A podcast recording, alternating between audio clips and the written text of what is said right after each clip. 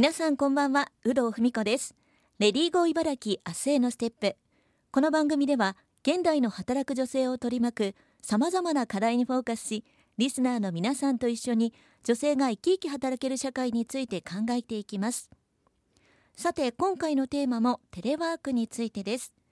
ゲストは自営型テレワーク養成講座を受講されたカゴマルシェさんをお迎えして3週にわたりお話を伺っています。先週1週目は現在のお仕事内容についてお伺いしました。今週2週目は自営型テレワーク養成講座についてお伺いしていきます。今週もどうぞよろしくお願いします。よろしくお願いいたします。あのテレワークというテーマでお話をお伺いしていて、はい、まあ、現在ウェブライターというお仕事をされているということなんですけども、はい、そちらに至ったのが、まあ、自営型テレワーク養成講座を受講されたということなんですが、はい、改めてこの茨城県が主催する自営型テレワーク養成講座どんな講座の内容なのか教えていただいてもいいですか？はい。私があの、はい、受けさせていただいたものがあのウェブライターを養成するという講座だったんですね。はい、でえー、講座生はウェブライターのコースは、えー、20名ほどだったと思うんですけれど、うんうん、あの講座の講師をしてくださる方が実際に現役でウェブライターをされている方なんですね。はい。はい、それだけを教えているということではなくて実際に自分がされているからこその、えー、今の時代のその背景だったりですとか、はい、えー、書き方だったりというのも、えー、教わることができたので、うんうん、とてもそれは良かったなと思います。はいなるほど。現役の方にまあ教えていただけるっていうことなんですね。はい。そうです。はい。あの講座の内容としましては、はい、まあ、1日、えー、4時間の講座の内容だったんですが、はい、茨城県から募集しているということだったので、うんうん、まあ、結構遠くから、えー、受けることになるわけで、それだとあのお子さんがいらっしゃいながらそのお子さんを連れてやっぱり講座に参加するっていうことは難しいんですよね。はいはい、なのでそのことも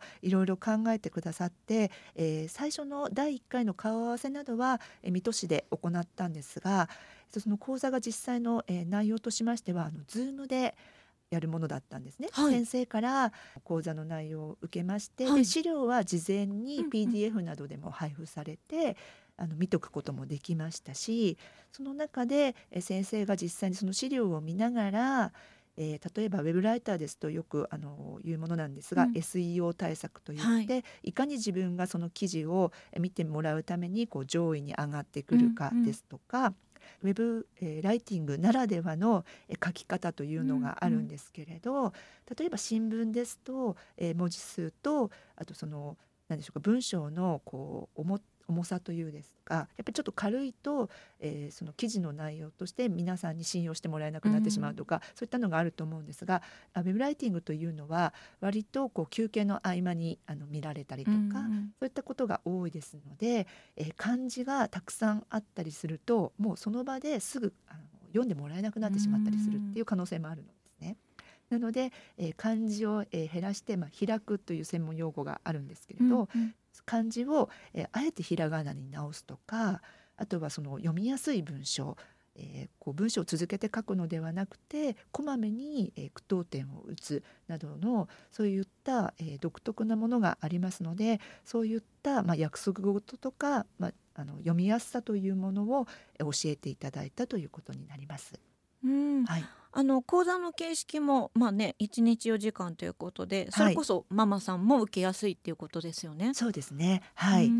休憩を挟んで、まあ、午前午後ということで、えー、週1回なので、はい。うん、え Zoom なのでもちろん先生の顔とあと受けている、まあ、その講座のクラスメートというか、うん、その顔も見ながらお話ができて、皆さんももちろん顔出ししていく感じなので、うん。うん、あの仲間ができた一緒にウェブライティングを勉強しているというような気持ちで受けることができたのでそれにも励まされました。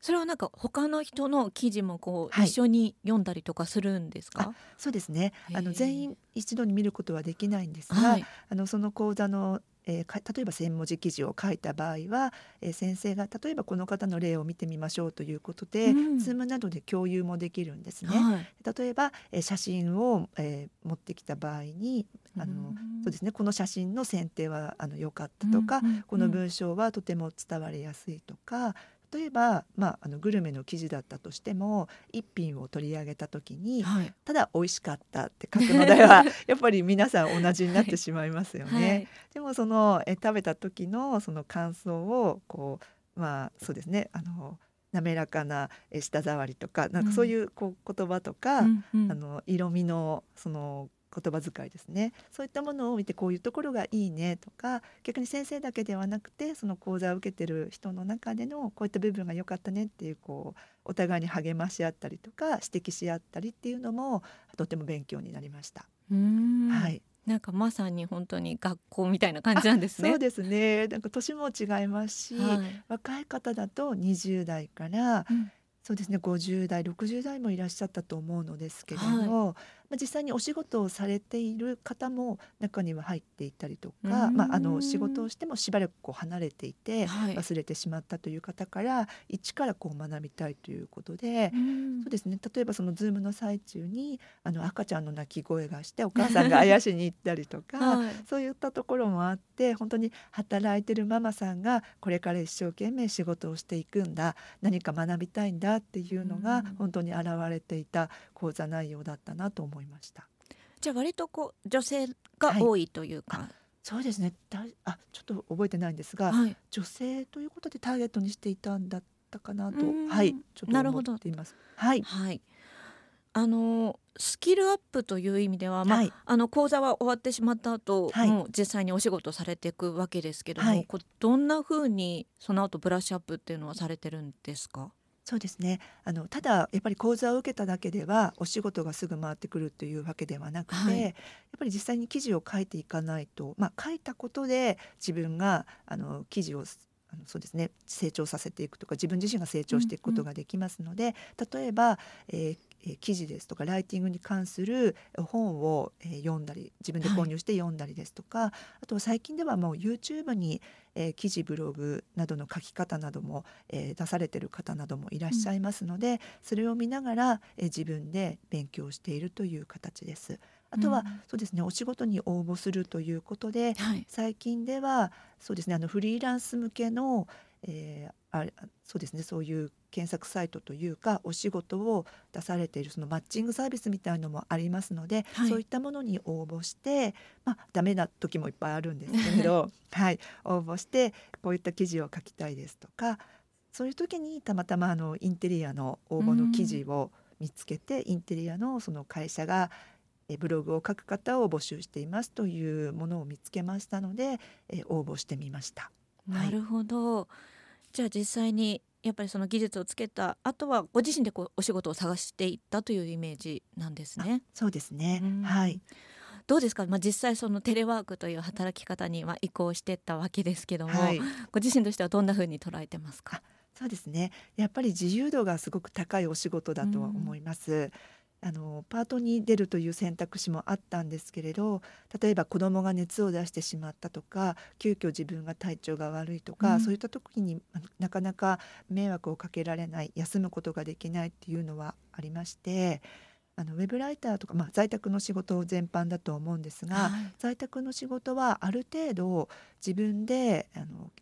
その仕事の進め方というのを決めていくことができると思うんですね。まあ、締め切りはもちろんあるので、え絶対に守らなくてはいけないんですがそこに至るまでにどういったスケジュールで決めていくのかっていうのは先方の方とお話ししながら自分で決めていくわけであとは一日の中で例えば今日は午前中取材がないので記事執筆を進めてみようとか、うんうん、今日は、えーとお仕事をお休みしてちょっと家のあの例えば家事とか溜まってるものをやってしまおうとか、うんうん、そういったことで、えー、自分で管理ができるというのはとてもそうですね女性にとっては働きやすいものなのかなと思うんですがあのその反面、はい、やっぱり自分であの自由度が高い分自分で決めなくてはいけないのでちょっと甘やかしてしまうと あいやまずい。仕事の納期が迫ってるっていうことにもなりかねないですし。うんそういったところであとはちょっとこうどうしても記事を書いてる時間が長いので運動不足になってしまったりするんですね。うんうん、そういった時には、まあ、リフレッシュも兼ねて外をウォーキングしてみようとかずっと座ってると腰が痛くなってしまうので、えー、休憩もこまめに入れようとかやっぱり自分のその自分で決めていくっていうことはとても大事だと思います。ちょっとあの仕事いっぱい入れすぎてしまってわからないまま進めてるともういっぱいいっぱいになってしまったりとかもしますので自分管理というのは、えー、自由な分あの大切になってくるところだとは思います。なるほど、はい、今週2週目はカゴマルシュさんに知恵型テレワーク養成講座についてお伺いしました。来週は女性が働きやすい会社社会についてお伺いしていきます。来週もよろしくお願いします。よろしくお願いいたします。ありがとうございました